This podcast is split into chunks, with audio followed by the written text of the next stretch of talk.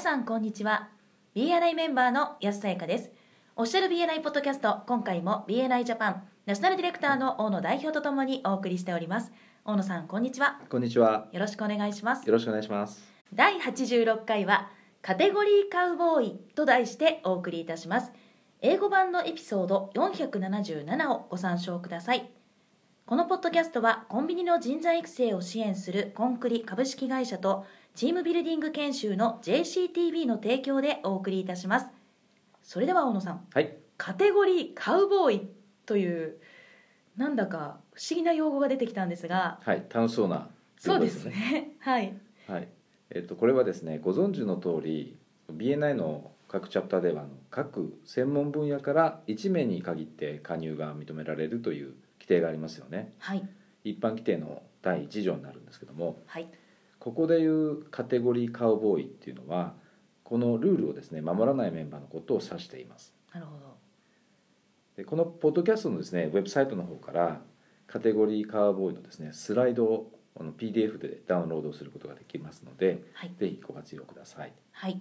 でその3ページ目と4ページ目のスライドにですねカーボーイが自分がその射撃の名手であると同時にロデオの達人であるっていうことを理由にですね2つの専門分野での登録に固執している様子が描かれているんですねはいで彼は結局潜在的メンバーのチャプターへの加入を妨げてしまっているとあつまりチャプターではですね、はいえ彼によって一時的なつながり、まあ、人脈の話ですねこれを失うばかりか、はいその後ろにいる人たちそういったつながりを二次的なつながりとか三次的なつながりということになるんですけどもーはいこれも失わせてしまうということになるうんということですね。はいそうしたつながりのあの大勢の人たちがですねチャプターにもたらしたであろう全てのリファーラルをも失わせているということがスライドで伝えられていますはい彼はそれを自分の権利だと主張して自分の仕事だと言ってで総合的なサービスを提供しているんだと言ってですね時にはそれもこれも俺のもんだみたいな感じで脅したりもしますというような紹介のされ方をしてますねはいまさにえーチャプターからですね価値あるものを奪い去っていく泥棒そのものだという表現までされていますなかなか刺激的な内容ですねそうですね、まあはい風刺画っぽいですよねそうですねはい、つまり複数のカテゴリーを独り占めするメンバーがですねチャプターにいる場合にえー潜在的メンバーの加入を妨げているっていうだけではなくてはい実はそのさらに後ろのつながりとかですね人脈えーそしてその多くの人たちからのリファーラルっていうものをチャプターから奪ってしまうということになるわけですよね。はいでこれを避けるためにはえー入り口が肝心だと前津博士も言ってます、はいメンバーシップ委員会がえー複数の専門分野を持つ人をメンバーとして受け入れるのではなくて明確な専門分野に特化できる人を受け入れるようにすることでそれが防げるということですねはい異なる専門分野を持つ複数の弁護士がいるチャプターは一人の弁護士が交通事故と企業訪問を兼任しているチャプターよりもはるかに強力だということですねはい言い換えると新しいメンバーがチャプターに加わる前に問題を解決することが肝心というふうに言っていますはいじゃあですねはいではすでに経験の長いメンバーが複数の専門分野に居座ってしまっているような場合そういう場合はどうすればいいのか、気になりますねうん、はいまず間違いなく言えるのはですねはいこの急に例えばメンバーシップ委員会でそういったメンバーに変えさせようとあるいはカテゴリーを分割させようというようなことはしないことをですねはいえー多少時間がかかってでもその専門分野を狭めてそこに特化するということがその人の事業経営において欠かせない戦略であるとこれをですね理解してもらうことが必要です。はいこれはあのランチェスターの法則で知られているフレデリック・ランチェスターが言う弱者戦略というものでも言われているんですけどもはいあのウィキペディアからですねそのランチェスターの法則というのを少し引用させていただいてますが、えー経営による弱者戦略というのはですねまずビジネスにおける弱者というのは市場シェアが2以下2ですよ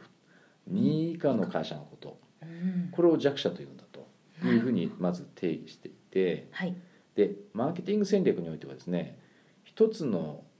特殊な分野に特化することで、えーそこまで、えー大手は手を回す余裕がありませんからそうすることでそのニッチ市場ですね、えーついてのし上がれるというふうに書かれています。はいもう少し分かりやすく言うと弱者の取るべき戦略というのはやっぱり差差別化戦略で敵よりもつまり競合よりも性能の良い武器っていうものを持って狭い戦場で1対1で戦って接近戦を行い力を一点に集中させることであるというふうに言ってるんですね。はいここでいう武器性能の向上とか、まあ、1対1で戦うとかですねいうのはマーケティング戦略の上では一つの分野に集中するということを意味します。はい BNI において言い換えるとメンバーの皆さんの会社の多くはですね市場シェアがおそらく2以下であろうということから考えるとはい一点集中ですね日地市場という狭い戦場で大きな会社と大企業と戦うという戦略がやはり有効だと言えますはいただ誤解していただきたくないのはその会社の戦略としてですね差別化とか日地戦略を取れていないのに所属している BNI チャプターの中だけでカテゴリーを特化することで良いと考えてしまうことあーはいなぜなら得意分野でもないのにそれをチャプターにおいて専門分野として歌うということは嘘になってしまうからですよねそうですねまず簡単にチャプターでできるステップをご紹介しておきますはい各メンバーがやらないとかやりたくないあるいは得意でないという分野これはあの隣接カテゴリーって言ったりしますけどもはいこれを洗い出してもらいますはいでそういった分野を自分のカテゴリーからそぎ落とすっていう考え方ですねでこの作業をですね繰り返し徐々にやっていくことで無理なく空きカテゴリーをチャプターで増やしたりとかカテゴリーカウボーイって呼ばれることも防げるわけですねはい例えばですね BNI のようにその本部が海外にあったりという理由で英文の会計報告を定期的に作ったり送ったり時にあの英語で行われるビデオ会議とか電話会議にも税理士に参加してもらうことが必要だったりするんですねはいでこうしたニーズに応えられる税理士とか会計事務所っていうのは多くないんですよねうんそうですね一方で英文会計とかその国際税務に強い税理士さんもいらっしゃるのではいそう考えると多くのチャプターの税理士さんはそういった国際税務とか英文会計という専門分野を、まあ、開放することはすぐにできるわけですよね。はいで弁護士さんも似たような事例があります。で弊社ではあの3つの法律事務所に実はお世話になっててですね、へえはいそれぞれ皆さん得意分野が違うんですよ。はい一人はやっぱり企業法務に長けていて契約書の作成とかチェックとか日々相談に乗っていただいてるんですね。はいもう一人はあのアメリカの弁護士資格も持っていて割と大き大きな事務所の方なんですけども、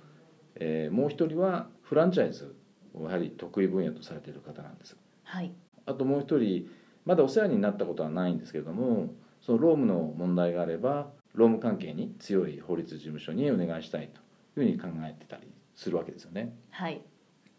安さんは社労士の中でもはいすでに得意分野が立ってますけれどもはいどうですかいかがですかそうですねまず、まあ、私の得意分野といえばコンビニというのも一つの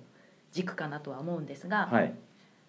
通常の社労士で考えた時に労働と年金に分かれることが多いんですね、はい私の場合はコンビニ業界の労働に特化をしているということもあってはい障害年金の分野については全く触れていませんうんまあ、そういったことからも障害年金に特化している社会保険労務士の方がいれば、はい一緒に協業もできるかなというふうに考えますね。ああそうですね素晴らしいですね、はいそれではそろそろ終わりに近づいてまいりましたが大野さんからメンバーの皆さんへメッセージはありますかはい、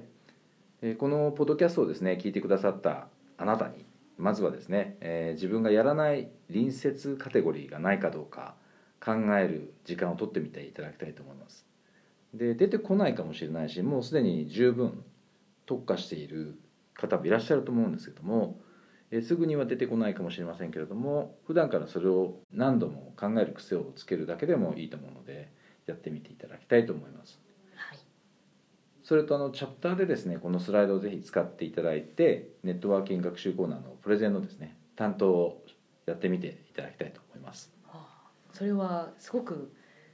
いろんな刺激がありそうでそうですねぜひやってみたいですねはいはいありがとうございましたありがとうございました今回も BNI ジャパンナショナルディレクターの大野代表と私 BNI メンバーの安さやかでお送りいたしましたこのポッドキャストはコンビニの人材育成を支援するコンクリ株式会社とチームビルディング研修の JCTB の提供でお送りいたしましたそれでは次回もオフィシャル BNI ポッドキャストでお会いしましょう See you next week